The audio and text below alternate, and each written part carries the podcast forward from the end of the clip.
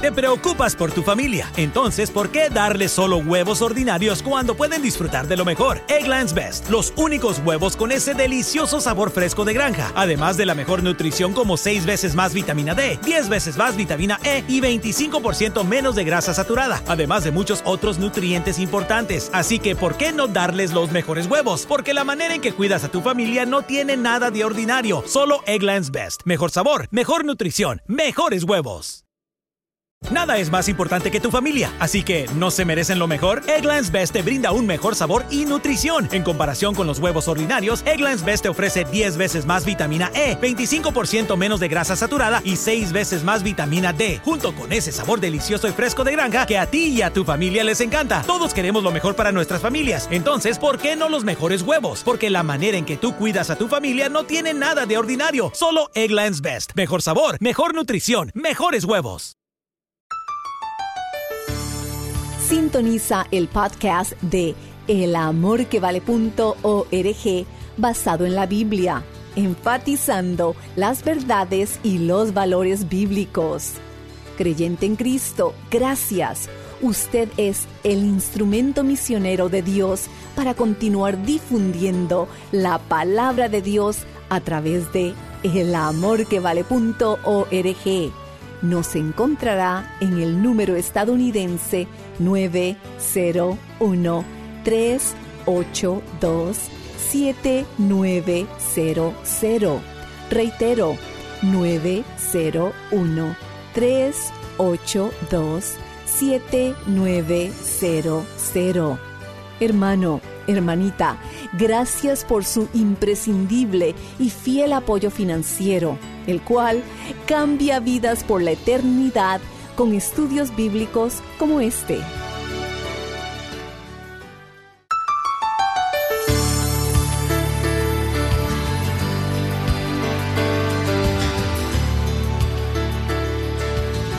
Hay un mundo material visible y hay un mundo espiritual invisible y los dos existen lado a lado. Necios seríamos si negamos que hay un mundo espiritual que no vemos solo porque no lo podemos ver con nuestros ojos físicos. Una persona ciega sería muy necia sin negar el radiante esplendor de una puesta de sol solo porque no puede verla. El mundo de lo invisible estuvo aquí primero y va a durar más que el mundo visible. Y todo lo visible que existe en el mundo es temporal. Este estudio en donde grabo el programa es temporal, lo mismo que el micrófono y los equipos de grabación. Y lo temporal tiene que ver con el tiempo, y el tiempo pasa y todo cambia, se arruina, se desintegra. Entonces, ¿qué es lo real? ¿Aquello que se está acabando o aquello que nunca dejará de ser? Hoy vamos a comenzar a estudiar cómo vivir sobre el nivel visual. Bienvenidos a El Amor que Vale, con el pastor, maestro y autor, Dr. Adrián Rogers, supliendo las necesidades de la gente con la verdad de la palabra de Dios, trayendo personas a Cristo, transformando vidas alrededor del mundo y ayudándole a usted a descubrir el poder del amor más grande, el amor que vale. Permanezca con nosotros ahora para escuchar la enseñanza del Dr. Adrián Rogers en la voz del pastor Lenín de Llanón. Un muy afectuoso saludo para usted, amigo o amiga de nuestro programa El Amor que Vale. Por favor, tenga la bondad de abrir la palabra de Dios en la segunda epístola a los Corintios, capítulo 4. Y présteme atención porque hoy deseo hablarle acerca de cómo vivir por sobre el nivel visual, esto es, aprendiendo a vivir por fe, o aprendiendo a ver lo invisible. Alguna vez habremos escuchado la frase, lo que ve es lo que tendrá. Esa es la forma en que el mundo dice que las cosas que son reales son las que podemos tocar, podemos probar, podemos escuchar, podemos oler y podemos ver. En otras palabras, lo que podemos apreciar con nuestros cinco sentidos. Pero allá afuera existe otro mundo muy, muy real. Es el mundo que no podemos ver. El apóstol Pablo estaba experimentando muchas aflicciones. Usted y yo las calificaríamos como profundas aflicciones, pero él las llama leves tribulaciones. Leamos lo que él dice en 2 de Corintios 4, versos 17 y 18. Porque esta leve tribulación momentánea produce en nosotros un cada vez más excelente y eterno peso de gloria, no mirando nosotros las cosas que se ven, sino las que no se ven, pues las cosas que se ven son temporales, pero las que no se ven son eternas. Pablo está haciendo un contraste entre la levedad de sus tribulaciones presentes y el peso de la gloria que será nuestra. Hace un contraste entre el dolor y la gloria, entre aquello que se ve y aquello que no se ve. Y cuando dice que las cosas que se ven son temporales, quiere decir exactamente eso. Son temporales, son transitorias, pero las cosas que no se ven son eternas. Esto parece una verdadera contradicción. Pero si me escucha atentamente, entenderá que no hay ninguna contradicción en lo que Pablo dice. En los versículos leídos, Pablo no está haciendo un juego de palabras. Él nos habla acerca de extraordinarias verdades eternas que debemos aprender para vivir, si es que deseamos vivir una vida de fe. Deseo que usted piense conmigo primero en lo que llamaré la realidad del mundo invisible. La Biblia nos enseña que hay un mundo material visible y que hay un mundo espiritual invisible, y que los dos existen lado a lado. Necios seríamos si negamos que hay un mundo espiritual que no vemos, solo porque no lo podemos ver con nuestros ojos físicos. Una persona ciega sería muy necia si negara el radiante esplendor de una puesta de sol solo porque no puede verla. Mi amigo, hay mucho más en la vida que solo aquello que puede tocar, saborear, oler, escuchar o ver. ¿Cuál es el punto de todo esto? Lo que no se ve es aún más real que aquello que se ve. Por favor, busque en su Biblia la epístola a los Hebreos capítulo 11 Permítame mostrarle acerca de qué estoy hablando. Dije que lo que no se ve es aún más real que aquello que se ve. Leamos Hebreos capítulo 11, empezando con el primer versículo. Es pues la fe la certeza de lo que se espera, la convicción de lo que no se ve. Subraye eso. Fe es la evidencia que existe un mundo invisible. Versículo 2 porque por ella, o sea, por la fe, alcanzaron buen testimonio en los antiguos. ¿Le gustaría tener una A en su libreta de calificaciones? Bien, entonces, ponga atención. Por la fe entendemos haber sido constituido el universo por la palabra de Dios. Esto es lo que Dios habló, e hizo algo de la nada, de modo que lo que se ve fue hecho de lo que no se veía. Otra traducción dice, lo visible fue hecho de lo invisible. Las cosas que se ven primero fueron hechas de las cosas que no se veían, o sea, lo invisible estuvo antes que lo visible. Antes de que hubiera cualquier cosa que se podía tocar, saborear, escuchar u oler, estaba el invisible Espíritu de Dios y la palabra de Dios que hizo realidad todas estas cosas. Lo invisible estuvo presente antes que lo visible. Algunas veces la gente trata de negar la idea de Dios diciendo que todo simplemente sucedió y aún tratan de explicar cómo comenzó la vida. De hecho, hace ya varios años un científico se metió en su laboratorio y anunció que había creado vida en ese laboratorio. Ahora, él no creó vida. Eso es absurdo. Lo que él hizo fue sintetizar algunos aminoácidos que tienen cualidades parecidas a la vida, y por eso él dijo, he creado la vida. Por supuesto, poco tiempo después, muchos otros científicos comenzaron a reírse y a burlarse de él. Eso sería como el caso de un hombre cuyo padre era un excelente maestro constructor que había construido una extraordinaria y hermosa mansión. Mientras su padre estaba ausente, este hombre tomó las herramientas de su padre, sus materiales de construcción, los planos detallados y precisos, los estudió cuidadosamente, miró detenidamente el modelo a escala y con todo lo que pertenecía a su padre construyó un pequeño gallinero y luego, observándolo, dijo, Esto prueba que mi Padre no existe. en cierta forma, eso es lo mismo que ese científico hizo en el laboratorio. Usó los materiales de Dios, las herramientas de Dios, el modelo de Dios, todo lo que pertenecía a Dios, y sintetizó algo que ni siquiera era vida, y con el pecho inflado por el orgullo se comportó como si no hubiera Dios. Sin embargo, la verdad del asunto es que todo lo que él pudo hacer es utilizar materiales que ya existían. Dios, en cambio, hizo todo de la nada. Así que el mundo invisible estuvo aquí primero. Nuevamente, permítame leer Hebreos 11.3. Por la fe, entendemos haber sido constituido el universo por la palabra de Dios, de modo que lo que se ve fue hecho de lo que no se veía. En otras palabras, lo visible fue hecho de lo invisible. Pero no solo que el mundo de lo invisible estuvo aquí primero, sino que ese mundo de lo invisible estará aquí hasta lo último. Va a durar mucho más que el mundo visible. Leamos lo que Pablo dice en 2 de Corintios 4, 18. No mirando nosotros las cosas que se ven, sino las que no se ven, pues las cosas que se ven son temporales. Este micrófono es temporal. Este estudio donde grabo este programa es temporal. El sofá, la silla o la butaca en donde usted está sentado ahora mismo es temporal. Y temporal quiere decir que tiene que ver con el tiempo, y el tiempo pasa, y todo alrededor suyo está cambiando, arruinándose, desintegrándose. Es temporal. Por lo tanto, ¿qué es lo más real?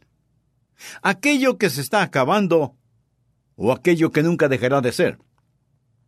Lo que estoy tratando de decir es que las cosas que no se ven son eternas el mundo invisible es más real que el mundo visible porque el mundo invisible estuvo aquí primero y estará aquí hasta lo último. Y si usted está viviendo solo por las cosas que se ven, quiero decirle que se llevará una gran desilusión. Bien, le he hablado acerca de la realidad del mundo invisible, pero ¿cómo sabemos que está ahí? Porque Dios mismo dice que está ahí. Nosotros seríamos necios si lo negáramos. Pero no solo quiero informarle de esa realidad, sino también de los recursos de la misma. ¿En qué nos beneficia saber que existe un mundo invisible? Bueno, hay grandes y vitales recursos en el mundo invisible que pueden ser nuestros y le voy a decir cómo aprovechar esos recursos de acuerdo a la palabra de Dios. Veremos qué clase de recursos son sabiendo qué significa este mundo invisible para usted y para mí. En primer lugar, saber que hay un mundo invisible es un enorme recurso cuando usted está enfrentando problemas. Y todos enfrentamos problemas. Si usted no ha tenido ningún problema últimamente, pues solamente espere. Le aseguro que en su camino hay un problema que lleva su nombre. Ahora permítame aclarar que el ser un creyente no le hace a usted inmune a los problemas. Voy a leer 2 de Corintios 4, empezando con el versículo 3. Pero si nuestro evangelio está aún encubierto, entre los que se pierden está encubierto. Ahora, la gente perdida no puede entender las cosas espirituales porque no tienen ni antena ni receptor espiritual para poder sintonizar la estación J-E-S-U-S, Jesús en los cuales el Dios de este siglo, note aquí la palabra Dios, es con D minúscula, y se refiere a Satanás, quien es el Dios de este mundo, no a nuestro Dios Todopoderoso. Sigue diciendo Pablo, en los cuales el Dios de este siglo cegó el entendimiento de los incrédulos para que no les resplandezca la luz del Evangelio de la gloria de Cristo, el cual es la imagen de Dios. Estas personas están ciegas, pero no en el sentido físico, sino en el sentido espiritual. ¿Quién las ha cegado? Pues Satanás, el Dios de este mundo. Él ha cegado las mentes de aquellos que no creen. ¿Por qué? Porque Satanás no quiere que la luz del glorioso Evangelio del Señor Jesucristo, el cual es la imagen de Dios, brille sobre ellos. Sigamos con el versículo 5. Porque no nos predicamos a nosotros mismos, sino a Jesucristo como Señor y a nosotros como vuestros siervos por amor de Jesús. Bueno, Pablo, si tú predicas a Jesús, Dios te va a bendecir. El mundo va a ser bueno contigo. Tú no tendrás ningún problema. Bien, solo hay que esperar y ver si eso es cierto. Porque Dios que mandó que de las tinieblas resplandeciera la luz, es el que resplandeció en nuestros corazones, para iluminación del conocimiento de la gloria de Dios en la faz de Jesucristo. Pero tenemos este tesoro, esto es la gloria de Dios, en vasos de barro, para que la excelencia del poder sea de Dios y no de nosotros. Mi amigo, somos como vasos de barro y la única cosa que nos hace valiosos, o lo único bueno acerca de usted, o de mí, o de cualquier persona sobre esta tierra, es nuestra relación con Jesucristo, el tesoro que está en estos vasos de barro. Luego Pablo describe la dificultad en la cual se encuentra. Estamos atribulados en todo, mas no angustiados, en apuros, mas no desesperados, perseguidos, mas no desamparados, derribados, pero no destruidos. Pablo está diciendo, he sido derribado, pero no vencido, siempre me levanto, llevando en el cuerpo siempre, esto es, en este vaso de barro, por todas partes la muerte de Jesús, para que también la vida de Jesús se manifieste en nuestros cuerpos. Pablo dice, escuchen, no es a mí a quien persiguen, es a Jesús. Yo simplemente tengo a Jesús en este vaso de barro y la razón por la que ellos siguen golpeando y persiguiendo a este vaso terrenal es porque en este vaso de barro hay un tesoro. Y en vez de atesorar este tesoro, ellos detestan este tesoro y por eso me persiguen. Pero cuando soporto estos golpes, los soporto solo por Jesús, quien soportó golpes por mí. Llevo en mi cuerpo la muerte de Jesús porque Él murió por mí. Y cuando reacciono con amor, con sabiduría, cuando reacciono con valentía y gentileza, ¿qué es lo que ellos ven? Cuando el vaso de barro es roto, ellos ven resplandecer a Jesucristo. Ellos ven ese tesoro cuando el vaso terrenal es roto. Pablo textualmente dice, llevando en el cuerpo siempre por todas partes la muerte de Jesús, para que también la vida de Jesús se manifieste en nuestro cuerpo. La gente verá a Jesús en usted si frente a los problemas, angustias, penas y dolores, usted reacciona como un creyente debe hacerlo. Notemos lo que Pablo dice en los versículos 11 y 12. Porque nosotros que vivimos siempre estamos entregados a muerte por causa de Jesús, para que también la vida de Jesús se manifieste en nuestra carne mortal, de manera que la muerte actúa en nosotros y en vosotros la vida. Lo que Pablo está diciendo es, mientras más muero a mí mismo, Estoy mucho más dispuesto a soportar sufrimientos por Jesucristo y así su vida brilla mucho más en mí. Pero teniendo el mismo espíritu de fe, conforme a lo que está escrito, creí, por lo cual hablé. Nosotros también creemos, por lo cual también hablamos, sabiendo que el que resucitó al Señor Jesús, a nosotros también nos resucitará con Jesús y nos presentará juntamente con vosotros. Pablo dice, escuchen, yo creo lo que creo y por lo tanto digo lo que digo.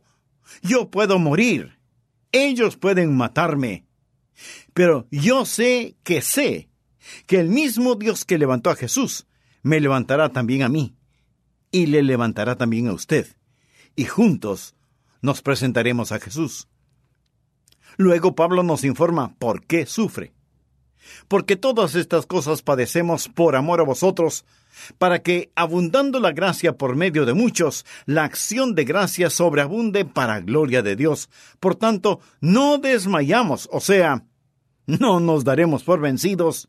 Antes, aunque este nuestro hombre exterior se va desgastando, el interior, no obstante, se renueva de día en día. Bueno, Pablo, ¿cómo haces eso? ¿Qué es lo que te motiva? ¿Qué es lo que te mantiene en movimiento? ¿Cómo es que puedes sufrir así?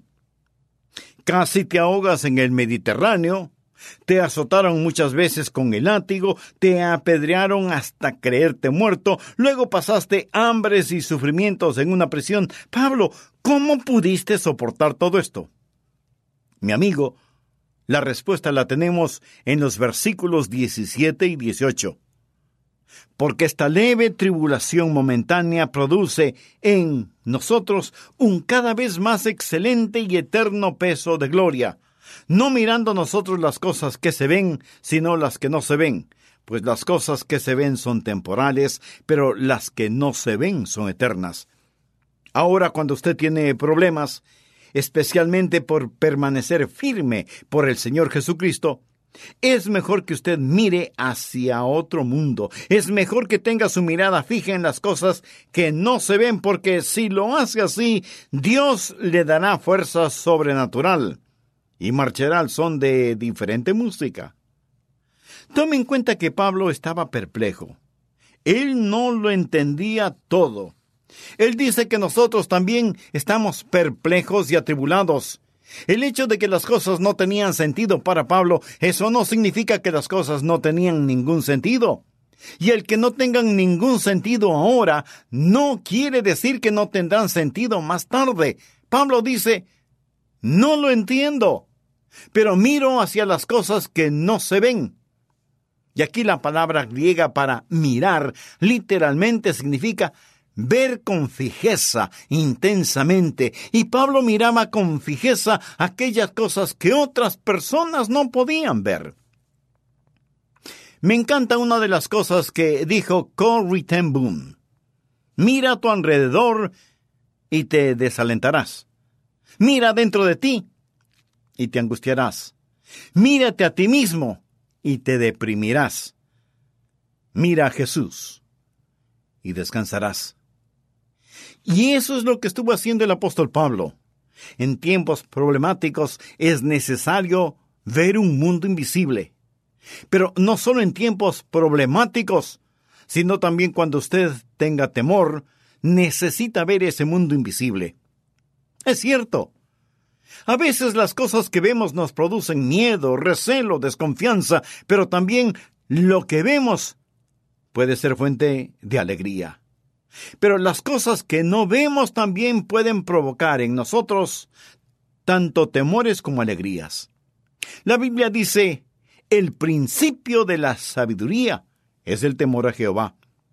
Y parafraseando ese versículo, bien podríamos asegurar que el principio de la alegría es el tener a Jehová.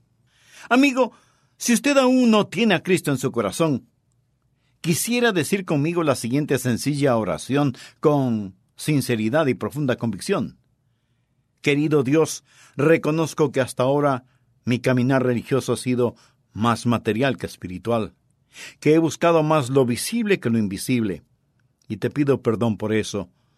Señor Jesús, aunque no te vea físicamente, sé que eres el Hijo de Dios y que diste tu vida en la cruz del Calvario para redimirme de mis pecados y darme vida nueva y eterna.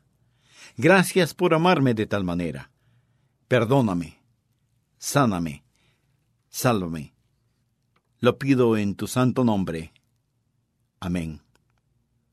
Si usted hizo esta decisión por Cristo y es serio al respecto, tenga la bondad de escribirnos. Queremos unirnos a usted en su gozo espiritual y orar por usted para que Dios le ayude en su nuevo caminar como creyente en el Señor Jesucristo. Que Dios le bendiga abundantemente. Que el Señor le bendiga, amigo, amiga. Y si desea el mensaje completo, cómo vivir por sobre el nivel visual en CD, este solo cuesta 6 dólares, incluyendo su envío. Puede adquirirlo al llamarnos gratuitamente al 1-800-647-9400 o remita su cheque o money order en dólares mencionando cómo vivir por sobre el nivel visual a El Amor que Vale, P.O. Box 38400, Memphis, Tennessee 38183, Estados Unidos. Cómo vivir por sobre el nivel visual es parte de la serie Cómo enfrentar las tormentas de la vida, pues la vida es como un viaje. En ocasiones surcamos el mar calmadamente, acompañados de suaves brisas, pero esas brisas se transforman en huracanes, oscureciendo nuestro cielo y lanzándonos al violento mar de la vida. El pastor Adrian Rogers desea ayudarle a descubrir lo que la palabra enseña acerca de cómo enfrentar las tormentas de la vida en esta serie de siete mensajes en CD. Hallará la serie completa en CD en elamorquevale.org o llámenos al 1-800-647-9400 en el 1-800-647-9400 se le atenderá en español. Si es posible enviar un donativo, deseamos expresarle nuestra gratitud con el folleto del pastor Adrián Rogers titulado Cómo enfrentar las tormentas de la vida. Solicite su copia al enviar su aporte en los Estados Unidos. Llámenos al 1-800-647-9400 o visite elamorquevale.org. Y recuerde, ningún donativo es demasiado pequeño para el dador de toda buena dádiva. Gracias por estar con nosotros hoy. Acompáñenos nuevamente en la próxima enseñanza del pastor Adrián Rogers, donde una vez más estudiaremos la palabra de Dios juntos para descubrir más acerca de su eterno amor, el amor que vale.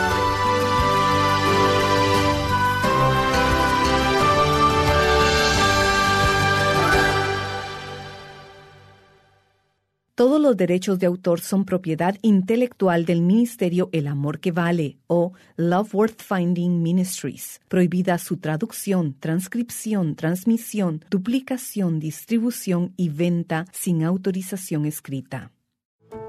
How did we become Central Ohio's most trusted team of orthopedic experts? We focus on what matters most our patients.